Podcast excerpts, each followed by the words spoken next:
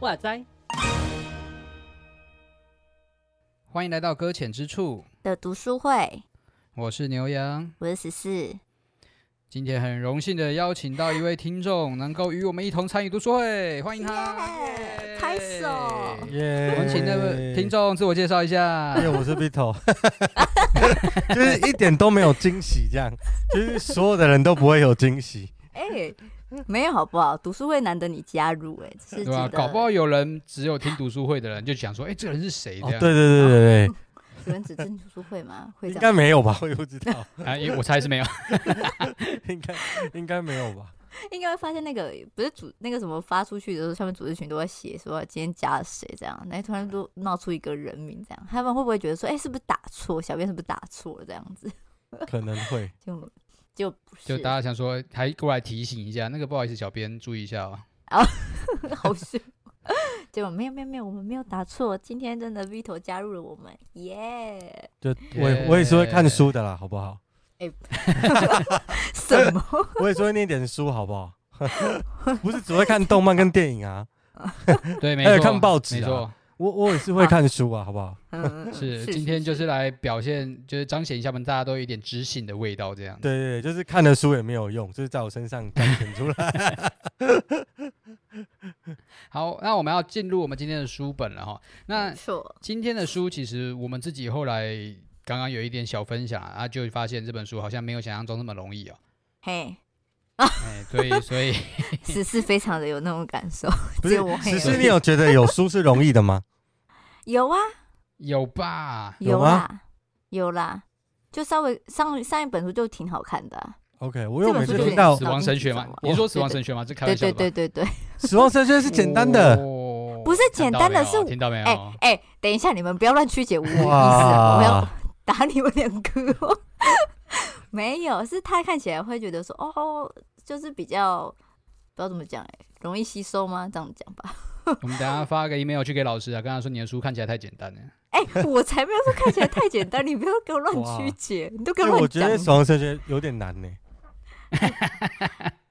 好吧，那我们觉得有深度啦，所以真的是有深度，连看书，嗯，好，胃口都不一样啊，嗯。对，或许那时候对于死亡特别有感触吧。没有了，乱讲的，okay. 没有。哎，我们要先叫这今天这本书。好了，那对啊，我们今天就来看。那你应该是对道德无感啦，所以才会比较难一点。我刚缺乏道德感。好，那先快点进入哈。那这本书，因为我们今天要读的那个段落是一二三章。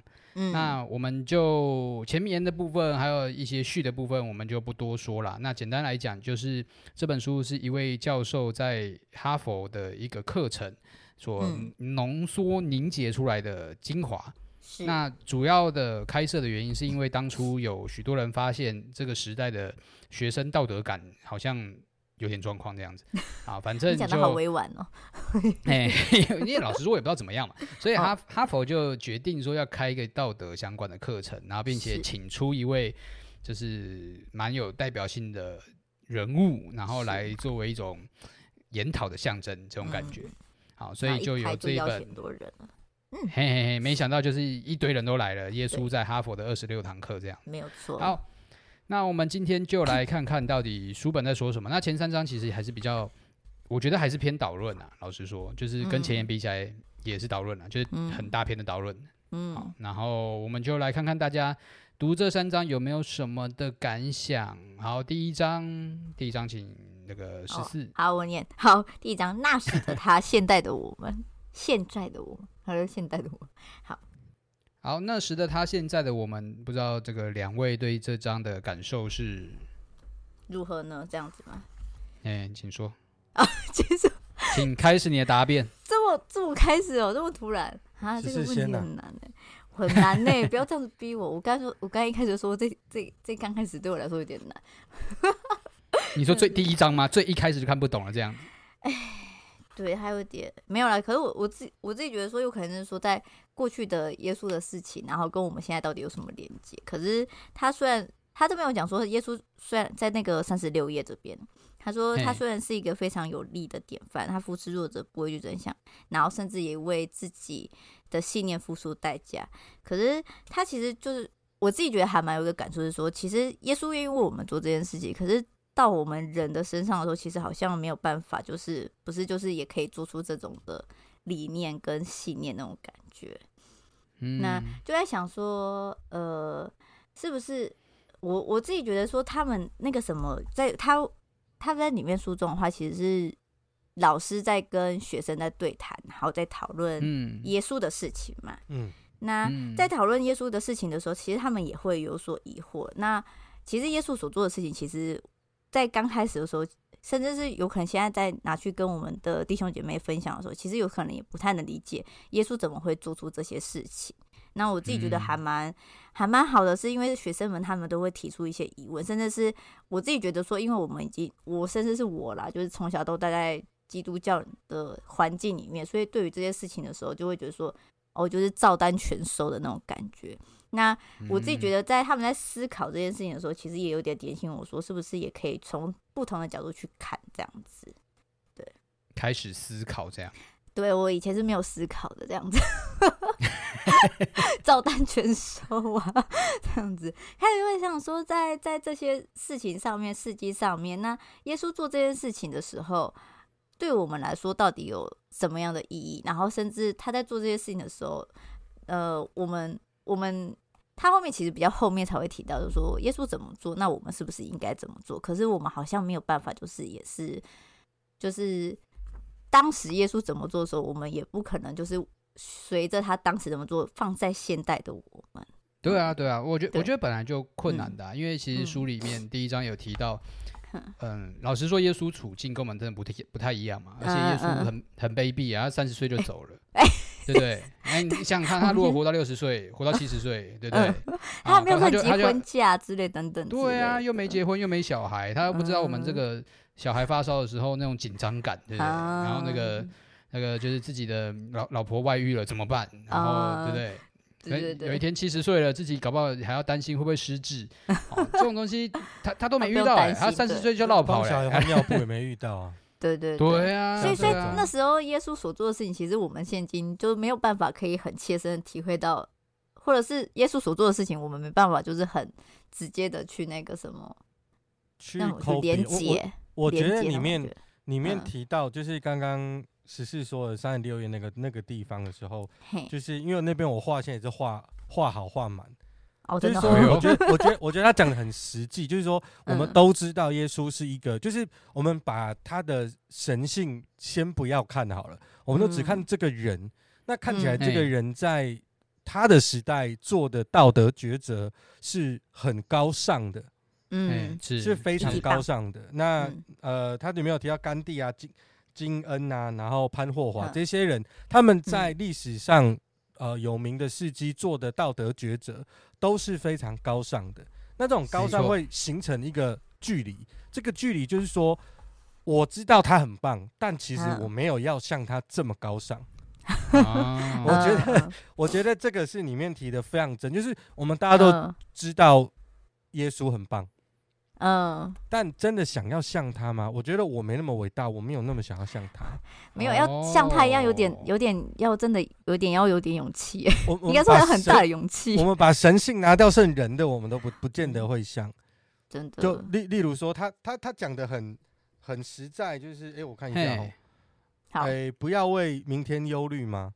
那那个，啊、对，他说，如果你明天呃，如果你就是要交报告。然后或者准备期末考，然后那个老师就说，然后你们就遵守那个 耶稣的劝诫，你们就不要忧虑了，好不好？你就不要担心报告了。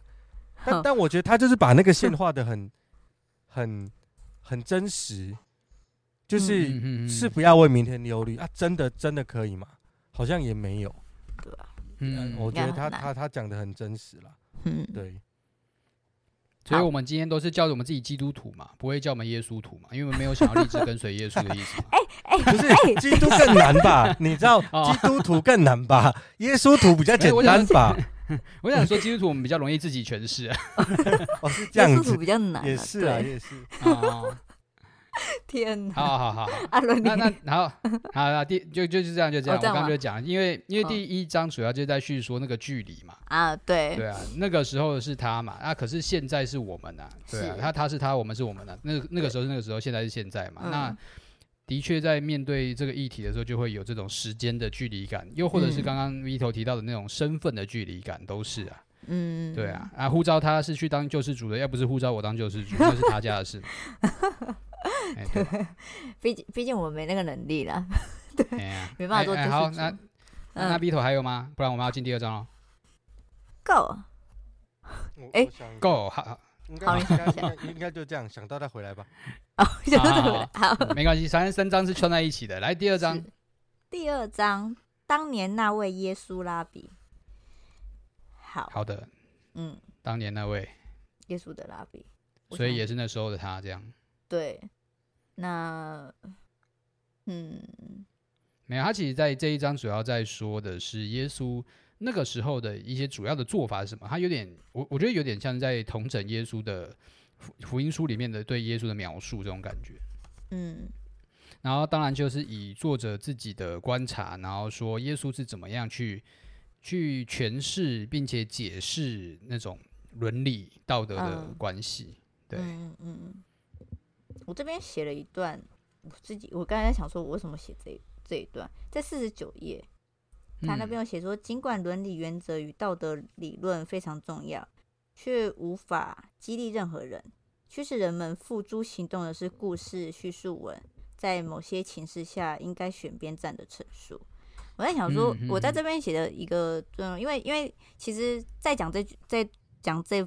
这个这本书的时候，其实他有说他会用很多的故事来去带出所谓的伦理道德跟议题之类的等等的。嗯，对对，对。那我就会想到这件事情，因为其实我们，我说实在，我们人好像很喜欢选边站这件事情。是。就是人家说，假如说今天出出现了一个新闻议题，好了，就看到有一个年轻人对着一个老年人大声辱骂，有个大声大吼这样子，他会觉得说，哎，怎么会欺负弱势者等等之类的。然后，可是到真的之后，有可能看了之后才知道，说有可能其实是那位老人家出出现了问题，并不是那位年轻人的事情。那这时候大家就开始会选说，到底我们自己对于伦理道德上面，是不是希望可以选对边站，好让人家认同自己，好像显出自己有智慧那种感觉。然后，这种那种感觉的话，其实也回到就是故事这件事情好了。那故事故事的话，其实也是让我们可以去透过。方式简单的方式去认知到说我们在这件事情上面是不是有所不同的感受跟看见这样子，嗯，那伦理道德跟规条来说，应该是对我自己对我来说的话，就是有点会痛苦啊，因为毕竟看到法律啊，或者是那种规条啊这些话，其实我就头晕脑胀。可是假如你用故事来去诉说，再带出说这一些事情的时候，就会很吸引人去听，然后并且也把自己放在其中。然后好，让我们可以去用我们自己的想象力，然后让我们可以跟我们生活贴近的那种感觉。嗯，是。嗯、我我我听十四在讲，就是刚刚十四说的那一段，就是说，嘿，那个四十九页的四十九页对，对对对，伦理原则跟道德理论非常重要，然后无法，但是无法激励人的人，就是说，嗯、律法还有只就是他没有没有故事，如果是没有叙事性的东西，事实上是没有办法带给我们真的参考。连接那个参考价值跟那个想象力的空间，嗯、那你也没有办法，因为这样有动力真的去做什么事情。它不过就是一个规条，它不过就是一个命令。那我刚实施在讲这一段的时候，我就在想一件事，就是如果大使命这件事情对基督徒来说很重要，嗯、但是他从头到尾就只有大使命，并没有前面的耶稣 do something 都没有那些，都没有那些叙事，嗯 okay、都没有那些对话，它不是一个故事的时候，那那个大使命我们会想做吗？嗯，我就不会嘛，就去死外面做我的门徒哈？什么？什么是门徒？我们得要去知道什么叫门徒，门徒的故事是什么？门徒跟耶稣是跟这个老师之间他的故事是什么？我们才会受激励，然后那个去使万民做你的门徒，他才会有激励人心的效果。跟人有连接。对，所以刚刚只是在讲的时候，我就想到，所以我觉得第二章这边应该说，他其实这一次就是一二三章有一个核心吧，就是他在强调故事的重要性。对，然后他第一章可能在叙述的是故事里面这个人他为什么可以是重要的。嗯，对。然后第二个第二章，他大概就是我们现在在聊的第二章，大概就是说这个说这个这个这个人重要，那他做了什么事情？他身上有什么故事？那为什么他身上的故事是重要的？嗯，而且他自己也说故事，其实。对，要要他自己也用故事的方式来说，对啊，一些东西。然后这这本书的作者把他所说的东西呢，呃的。用他作者自己的想象力，跟他所感受到的，嗯、呃，把它整理出来，成为一个我们可以从这个框架里面看到的道德抉择。嗯，就是但我们现在，我觉得他在哈佛做这件事情的时候，就是其实我们面临的道德抉择的事情，我们已经不觉得那个叫道德抉择。嗯，呃，例如十四刚不是提了一个概念，就是说。如果呃，我想要选选边站，那我想要站在对的那边。可是想要站在对的那边，他其实道德抉择是很薄弱的。嗯，是因为他根本不在乎，他可能不在乎，他也不要去思考什么是对的。他的对的那一边，大概就人多的那一边，舆论对的那一边，或者是说，就是他其实他没有自己决策这这一件事的标准，他根本就不知道。他决策这件事是基于什么样的思考脉络跟理由？对，他没有，嗯、那跟他这个人有什么关系？他没有想那么多。那当他没有想那么多的时候，这个社会就是变成太，我觉得个人化。那但那个人化又不是我们讲老掉掉牙那种那种什么个人化，我也不太会说。总之就是，我觉得是碎片化，嗯、就是说人是在社会里面那个。每一个人或每一个群体形形成的那个道德抉择，会有一种会有一种互相影响的那个力量，但是现在这个核心的力量是被减弱越来越小的，嗯，所以我觉得作者才去谈这件事情，就是在哈佛开课，对，那个前言里面其实有提到了，就是在这堂课的有一个主旨，也是面对到他们发现这个时代的道德已经渐渐的。嗯，那那个那个大家共同有的一个概念是这样子的，就是曾几何时，原本是说我们大家的道德观可能是爱，嗯，好，以爱为标准，然后我们去做每一个判断跟决定，嗯，然后到了现代，他自己去诠释这本书已经好几十，已经有十年了，但是我仍我仍然认为这个道德抉择的核心至今仍是存在的，就是这个时代的核心叫做无害。啊，只要不造成伤害，什么都可以。嗯，就符合道德了，这样子。所以某种程度上也像刚刚的那个 V Vito 说的，就是所那个个人中心目前用一种无害的方法呈现，嗯、就是反正我没有伤害到别人，我没有搞到别人，我没有伤，就是弄到别人，那我爱怎么样就怎么样，你管我。嗯，好、哦，这种感觉。所以这这本书的道德就是回到耶稣怎么做这个概念上面来。嗯，啊，就是以以耶稣作为那个道德的核心，然后来探讨到底道德的这个抉择该怎么做。嗯，对对，那这是这也是我们刚刚可以看到的一个地方。那我刚刚其实也想到说，嘿，嗯，像刚刚说到的故事嘛，用故事来去思考到底道德是什么，到底我们会怎么做，就想到有一个道德难题是那个电车难题，不知道大家有没有记得？嗯。有，就是有一台有一台电车要开过去嘛，啊，铁轨前面是五个人躺在那边嘛，哼，啊，可是你发现你旁边有一个操纵杆嘛，你只要操纵杆一移动，你就可以让火车开到别的轨道上。啊。不过那个轨道上面有一个人，嗯，那这个时候你要让火车继续往前开，还是你要去调整那个轨道，让他去装那一个人？嗯嗯嗯，好，这个也是一个道德难题。至今，至今火车还在跑，这样。对对对，我的火车跑的有点慢呐。它它主要就是在测试你，你你转向跟不转向，你的决策你自己知不知道是什么？他就会，对对对，它的难题接下来会继续的问你，就是如果你是一个，那为什么是一个？然后你就说，因为一个一个人比较少，所以你会觉得自己是一个呃效益主义者，就是说我我认为五大于一。是，然后各种的方式去诠释你的效益主义。可是后来继续往下讨论跟询问的时候，你会发现其实你自己不是。嗯，对，在第二个或第三个问题的时候，你他就会挑战你，那你就会想说，哎，好像我又不是了，或者他改变的那个，那一个一个问题就把你切出来，让你去思考，原来你是怎么用什么样的核心道德的价值去衡量这件事情。是是，对对对。对，那就是借由一个故事开始嘛。其实我觉得，就是当有故事，人才会在其中，我们才会开始去思考，到底我的道德是什么。嗯，对对，我想也是这本书在做的挑战。是。好，那第三章喽。好，第三章充满故事的世界。呀，yeah, 其实很像我们刚刚说的那些内容。我我我自己觉得这一章的话，比较有一个很大，就是我自己觉得有点大提醒，就是说，其实我们每个人都在说故事这件事情啊。是，嗯、然后而且尤其呃，这么感受到是因为。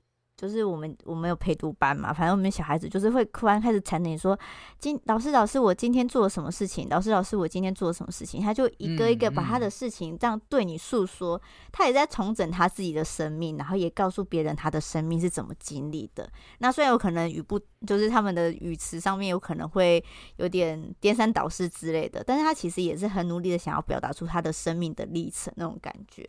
那所以这也让我觉得说，我们每个人不论是谁啦，就是有可能我们像我们之前也会分享我们自己陪读班啊，或者是我们自己所看过的电视、电影等等之类的，那都是其实也是在诉说的我们生活周遭是怎么跟我们自己连接的那种感觉。那耶稣的耶稣的比喻的话，其实也是像这样的感觉。他其实他在丢出哪些比喻，他的生命其实都是也是想要跟我们有所连接。但是我们要怎么把它连接起来的话，那又是。有可能我们真的是要有可能去用别的方式，或者是深刻的体验到，才有办法，才可以让我们去思考到我们的人生观，还有耶稣所要表达出来的那些意义在这样子。嗯，我我觉得第第三章第三章有一个，就是他说我们活在一个充满故事的世界嘛，那其实也也叙述了，就是说我们其实就是真的是活在这个里面，然后我们日常就有用到了。那但是呢，我觉得作者他提了一个非常漂亮的概念，就是说，呃，他说就是故事，他大概叙述故事对我们的影响力，但是他也说，哎，那会不会万一我们现在看的东西，我们所我们所我们所听见的。感受到了，它不过就是个故事啊，啊，它不一定是真实的情况。这个故事还有威力吗？嗯，我觉得它中间他提了一个这个问题，因为因为现在这个时代就是要证据，你要你要你要有那些实际的实证，我才会相信你所说的，嗯，然后或者是那个东西才会具有说服力。那你只是个故事就没有说服力。那我觉得这样的叙述正在削弱故事原本的威力，但故事的威力并不会因为这样就被削弱。嗯哼，我们我们可以看现在世界上有太多的作品，包含动漫、电影、小说、文字作品，anyway，或者是哪一个人在台上说的话，他叙述的都是故事。没错，那些故事反而激励人心，那些故事反而。撼动了，或者是改变很多人的世界观，或者是灌输了我们很多一些一些想法，或者让我们有、嗯、呃启发，都是故事。这个故事它不止，就是它就算只是个故事，它都还是有某种程度的威力。嗯、哈利波特不是个故事吗？有没有威力？有有吧？现在。就是还有很多太多了、啊、Marvel 不是画出一个英雄的故事吗？它还是有它的威力啊，嗯、小朋友还是受了这些东西的影响啊，所以你不能说它只是个故事，你就等于它没有价值。嗯嗯。但我们在科学实证主义的社会里面，或许我们对这样子的思考已经不再察察觉。但是事实上他，对不重视，不再去叙述它。嗯、但事实上，故事还是很强大。那作者在里面，我觉得最精彩的一段就是他在呃六十页这边，是他说这个，因为他就讲说，看一下哦，嗯，如果圣经只是一个故事，嗯，耶稣只是一个某呃，只是某个精彩故事的主角。然后他讲说，人类唯一知道的事情就是自呃就是自己什么也不明白。既然能想出这个故事，这事情本身就已经非常的神奇，不可思议的程度，呃，不下于上帝出于凡人之凡人之躯的故事。所以也也就是说，如果他说，如果你听到耶稣的这个故事呢，甚至你不信上帝的人，你都会动容，然后心灵变得高尚。嗯、人类怎么会想出这样的故事？这个 这个思想的本身就是一个非常非常非常特别的，嗯，就会让这个故事具得有呃具有生命力或能。所以我觉得，因为有时候我们在念念圣经，或者是如果你去研究一些、嗯、文体的话，圣经里面有一些文体，它其实就是。利用诗歌啊，或者是叙事的方式，在告诉你一件事情。那你用历史的角度来看它，可能你会觉得它那么不可信。但是事实上，他要表达的方式就不是用历史角度看它，要你对，要你懂，他就是要用叙事的方式，让你去看见这个故事里面可以对你说什么话。嗯嗯，对。那所以，如果你都是用一种，呃，就是。你说鉴别学是不是？这个好像太难的字眼。反正就是一种科学的角度去验证它，你才要接受这个故事。那这个就本这个方法本来就不是看故事的方法。嗯嗯，对，这就看故事的乐趣了。对啊，你你用这个方式来看电影，你会有趣吗？我。是啊，是啊，对你，你看柯南，你会一直问说，就是 这真的，对，这样这样人真的可以活着吗？这样人真的可以死吗？那颗球真的踢得出去吗？那个变身他不会发现吗？那个背后 那个洞洞那么多，受得了吗？为什么没有人质疑他每次出现在每个场景都有人死人呢？嗯，对，就是你就对，就看不下去了，对对对，你就失去了故事原本的威力。嗯嗯，对，所以我觉得这是这件事。他说服我的地方，然后我我觉得这也验证了，其实耶稣本身在做的事情也很符合整本旧约圣经一直到新约都在连贯的概念啦。因为其实我最近在看那个旧约，也是旧约伦理学，也是关于道德的东西。然后其实也提到了旧约本身其实也是从故事开始的，嗯，对吧？从摩西五经是里面最充满律法的。就是书卷了，就是我们都知道那个，通常到了出埃及之后，通常就不会再往下看，因为后面都有太多 律法类的东西了。但是，但是仔仔细想想，当我们每次讲摩西五经，会发现讲律法的开头其实都是故事。嗯，就是就连圣经本身整本的那种纵观来看，都会发现都是从故事开始才进到。那种条例进到伦理关系，进、嗯、到上帝的，就是想要人怎么样的那种命令的感觉，嗯、都是从故事当做出发。嗯，对啊，所以我我觉得真的也是我们自己在面对这本书的时候，也重新也在改变我们自己在看圣经的方法，是不是不要好好像停留在一些很那种。我不不客气的说，类似什么保罗书信这样，就是 会直接告诉你说，就基督徒就应该怎么样怎么样，这种感觉，对，反而会可能会想要更多的跟故事有关的东西去理解，或者是说保罗的背后的故事是什么，从那个角度再去看看他所要传达的又是什么。嗯嗯，对，我们大概前三章目前是这些，有没有想要补充的？呃，嗯，没有，感觉有人要补充。哦，是啊，我以为你要补充。没有，我只想说，他后面有一句话，就说耶稣是最最最伟，就是伟大的一个说书人，这样啊。嗯，对对对对，就是名嘴，一个名嘴，耶稣是一个名嘴，还有影响力的名嘴，就是他的故事真的很厉害，就是真的。嗯，Yup。对啊，你想说耶稣没有看过这么多书的人，理论上嘛，如果他今天真的是个凡人，然后没看过这么多书，然后可以举出那些例子来，那很帅哎，真的好厉害哟、喔！怎么可以发想那么多东西？太厉害了！哎呀，流芳百世。好，那我们那个 嗯，今天大概范围就到这边，那我们下一次的范围是哦，好，我们下一次的范围是第四章到第八章，然后呃。